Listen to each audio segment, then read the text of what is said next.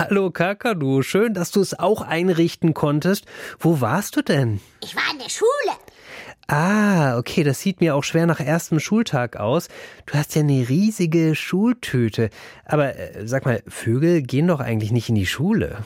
Wenn ich aus der Schule komme, dann heißt das doch nicht, dass ich da auch wieder hingehen werde. Äh, wie jetzt? Und warum warst du dann überhaupt dort? Ich wollte eingeschult werden. Auch so eine Schultüte haben, voll mit Sweets und Knabberkram. Dafür sitze ich doch gerne einen Vormittag in der Schule auf der Stange. Okay, da hätte ich natürlich auch selbst drauf kommen können. Also, war's das jetzt für dich mit Schule? Einmal werde ich sicher noch da erscheinen. Okay, und wann wird das sein? Der letzte Schultag vor den Ferien. Da ist schon nach der dritten Stunde Schluss. Und dann gibt es sechs Wochen Ferien. Ich hatte noch nie Sommerferien. Schule ist echt klasse. Ach, Kakadu. Ja, übrigens, kleine Überraschung. Wir besuchen heute alle zusammen eine Schule. Eine ziemlich berühmte, die jetzt wieder ins Kino kommt. Und natürlich beantworten wir auch wieder, wie in der Schule, eure Fragen. Nur irgendwie vielleicht ein bisschen cooler und versprochen auch ohne Hausaufgaben. Deutschlandfunk Kultur. Kakadu, der Kinderpodcast. Hallo, ich bin Tim. Das hier ist die Update-Ausgabe von eurem Podcast.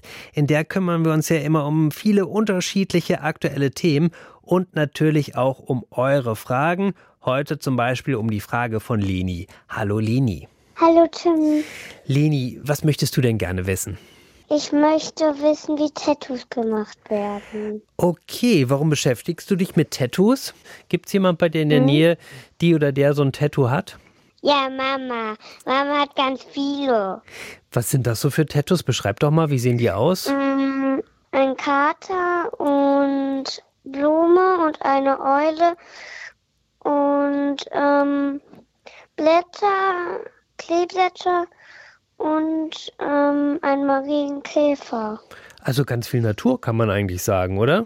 Keine Klebetattoos, sondern Tattoos in der Haut. Ah, verstehe. Da gibt's äh, natürlich einen Unterschied. Einmal so Tattoos, die man sich aufkleben kann und dann natürlich so Tattoos, die richtig fest da sind. Und wir lassen uns jetzt den Unterschied nochmal erklären. Und dich interessiert ja auch, wie kommt das Bild da rein in die Haut, ne?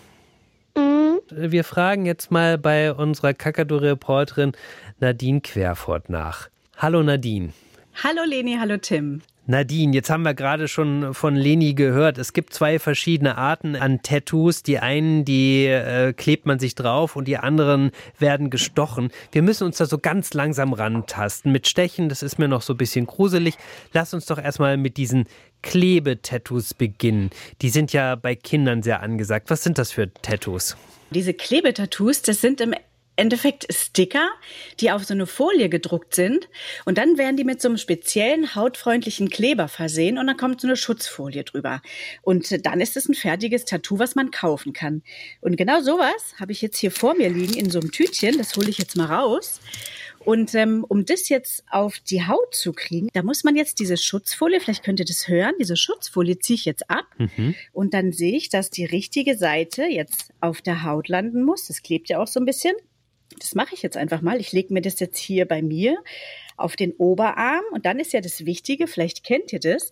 Ich habe das übrigens aus dem Geburtstagstütchen von meinem Sohn, stibitzt. Jetzt nehme ich hier so ein Wasserglas und betupfe das jetzt mit Wasser, weil ja diese Trägerfolie so ein bisschen aufweichen muss. Und ich habe hier so ein Wasserglas neben mir. Das mache ich jetzt ganz feucht. Das läuft auch jetzt ein bisschen auf dem Tisch.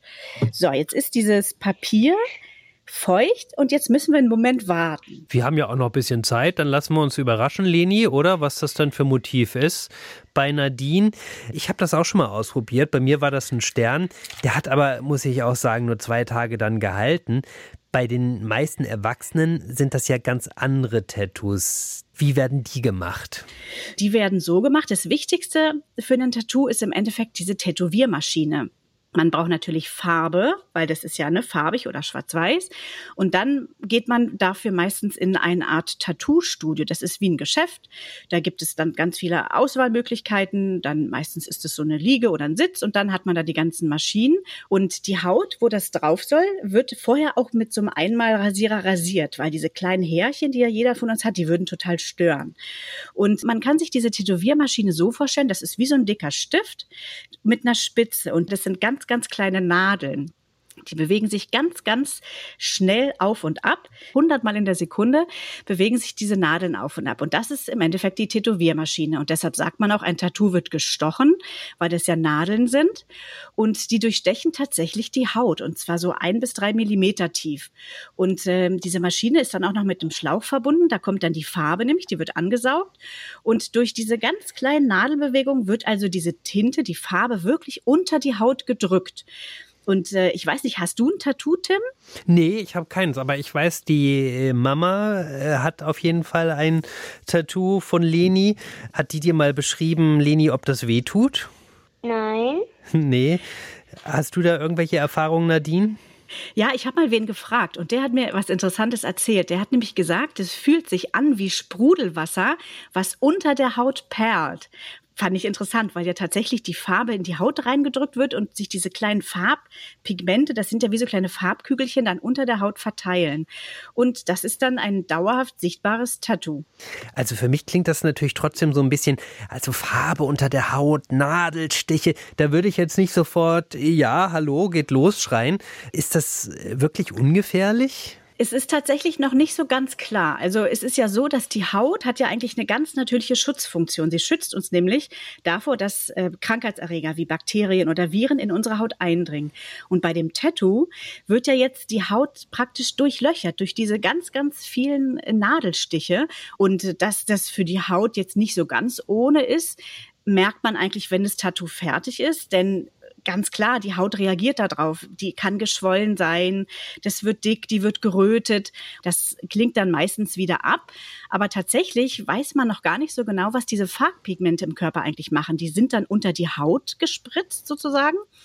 Die verbleiben da auch, aber ein paar davon werden auch abtransportiert. Und man weiß also gar nicht so recht, wo gehen die hin, was machen die, sind die gefährlich? Und ob die eben langfristig schädlich sind. Aber der, der Hauptteil der Pigmente bleibt eben da, wo das Tattoo ist und das ist dann eben, eben sichtbar. Und die meisten Nadelstichlein, die verheilen dann natürlich auch wieder. Und bleibt so ein Tattoo dann tatsächlich für immer? Ja, ein Tattoo ist an sich für immer. Es verändert sich natürlich ein bisschen mit der Zeit. Ne? Wenn man viel an der Sonne ist, kann man sich vorstellen, verblasst es vielleicht ein bisschen. Und zum Beispiel feine Linien, die mal gestochen wurden als Tattoo, die verschwimmen vielleicht auch ein bisschen, weil die Farbe einfach auch so ein bisschen sich weiter ausbreitet. Und es ist tatsächlich so, drei von zehn Menschen, die bereuen dann ihre Tattoos. Die wollen sich die dann entfernen lassen, weil sie die dann nicht mehr schön finden oder das nicht mehr wollen. Das geht tatsächlich, ist aber wirklich sehr aufwendig und sehr, sehr teuer. Also muss man sich das tatsächlich gut überlegen oder erstmal so ein Probetattoo machen wie du. Und jetzt musst du uns mal erzählen, was ist das für ein Tattoo und hat es denn jetzt funktioniert mit deinem Klebetattoo? Also pass auf, das ist jetzt so feucht, das Papier so eingeweicht, dass ich das jetzt praktisch wegschieben kann. Und tata. Ich habe ein farbiges Tattoo und es ist ein Delfin ein springender Delfin, weil mein Sohn so gerne Delfine mag und die hat er ja in den Geburtstagstütchen mit drin. Und es ist ja auch immer so sehr persönlich ein Tattoo. Ne? Jetzt mein Sohn zum Beispiel mochte gerne Delfine. Also da hat jeder so seinen eigenen Stil und ein Tattoo ist in der Regel sehr persönlich. Leni, wie ist das bei dir? Könntest du dir vorstellen, später, wenn du erwachsen bist, so ein Tattoo für immer zu haben? Ich weiß nicht. Musst du ja auch gar nicht wissen, ne? Also du hast ja auch noch Zeit, es dir zu überlegen. Aber auf jeden Fall vielen Dank für die sehr interessante Frage, die du dir überlegt hast. Tschüss. Ja, und natürlich dann vielen Dank, Nadine, für die Antwort, dass du für uns nachgeforscht hast. Sehr gerne. Tschüss. Und habt ihr auch eine Frage? Ihr wisst ja, es gibt da so eine Nummer vom Kakadu-Handy für eure Sprachnachricht. 0174 16 2, 4, 5, 2, 3. Und da ist auch gerade wieder ganz frisch eine Nachricht reingekommen. Hallo, ich heiße Maya, ich bin acht Jahre alt und ich wollte fragen, was würde passieren, wenn es keine Schwerkraft gäbe? Sehr spannend. Also die Schwerkraft, die sorgt ja zum Beispiel dafür, dass wir am Boden bleiben und hier nicht wild durcheinander wirbeln. Was wäre jetzt, wenn die Schwerkraft einfach so ausgeschaltet werden würde? Und was ist das eigentlich genau, Schwerkraft? Also was ist es, was uns da am Boden hält? Wir forschen nach und im nächsten Update gibt es dann die Antwort. Wir interessieren uns ja auch immer dafür, was bei euch so los ist. Jede Woche erzählt ihr uns davon. Und heute, ja, da geht es um einen Neustart, der aber auch ein bisschen traurig ist. Ich bin Lorenz, ich bin acht und neu bei mir ist, dass meine Freunde jetzt in einer anderen Klasse sind. Das Ding ist halt, also ich und Jackie waren halt in der gleichen Klasse und da musste ich wiederholen und er ist in die dritte gekommen. So wie Kasi, Nathan, Anton. Die sind alle in die dritte gekommen. Jackie hat so besonders gemacht, so Ninja spielen, Lego spielen und Klein-Lego spielen. Und manchmal, wenn ich Klein-Lego spiele in der Schule, vermisse ich ihn. Er war richtig witzig, wir haben gut gespielt. Ja, und ich und Jackie haben uns halt manchmal im Unterricht richtig mit sich angeguckt und das mochte ich irgendwie. Und jetzt geht das nicht mehr. Wenn ich nächstes Jahr Dritte werde, dann sind meine Freunde schon Vierte. Wenn ich dann Fünfte werde, dann sind die Sechsti. Und dann, wenn ich Sechsti werde, sind die schon von der Schule. Und das finde ich ein bisschen traurig, dass sie immer eine Stufe höher sind dass sie immer einen Schritt weiter sind. Es ist irgendwie blöd, weil ich sehe meine Freunde nur manchmal, wenn ich in die Schule gehe. Nur in der Hofpause kann ich sie dann sehen. Oder am Hort, wenn wir rausgehen. Und ich finde das irgendwie blöd, weil manchmal, wenn mein Freund Matti, der ist mir noch geblieben, wenn mein Freund Matti noch weg ist und dann weiß ich nicht, was ich machen soll. Und mir ist furchtbar langweilig. Mein allergrößter Wunsch ist, dass ich viel mehr Freunde finde. Weil Freunde, finde ich, sind wirklich das Wichtigste. Ohne Freunde im Leben wäre das Leben blöd. Da hast du aber sowas von recht, Lorenz. Und ich bin mir sicher, dass du auch in deiner neuen Klasse gute Freunde finden wirst. Aber ich kann natürlich auch sehr gut nachvollziehen, dass du deine alten Freunde vermisst. Vielleicht gibt es ja doch die Möglichkeit, dass ihr euch nachmittags wieder mehr seht. Ja, um alte und um neue Freunde in der Schule geht es auch jetzt denn wir stellen euch einen Kinofilm vor, in dem geht es nämlich um Schülerinnen und Schüler in einem Internat. Das fliegende Klassenzimmer, so heißt der Film.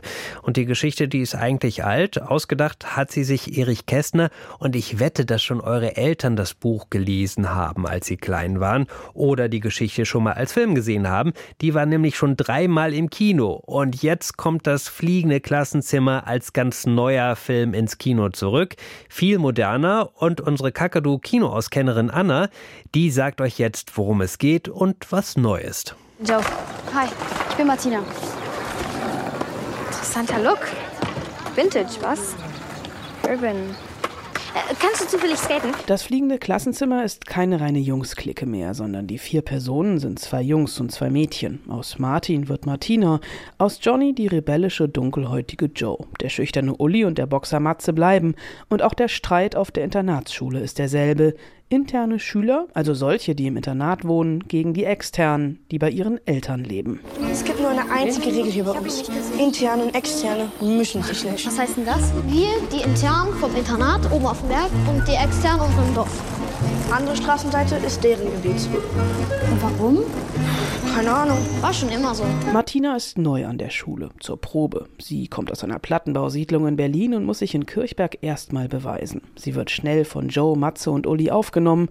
Der erste Tadelbesuch beim Internatsleiter, Herrn Böck, lässt nicht lange auf sich warten. Warum in Gottes Namen habt ihr unsere neue Schülerin nicht einfach vom Bahnhof hierher gebracht? Es gab Umstände. Das war meine Schuld. Ich habe die zwei gebeten, mir den Ort zu zeigen. Ah, und wie gefällt dir Kirchberg? Schön.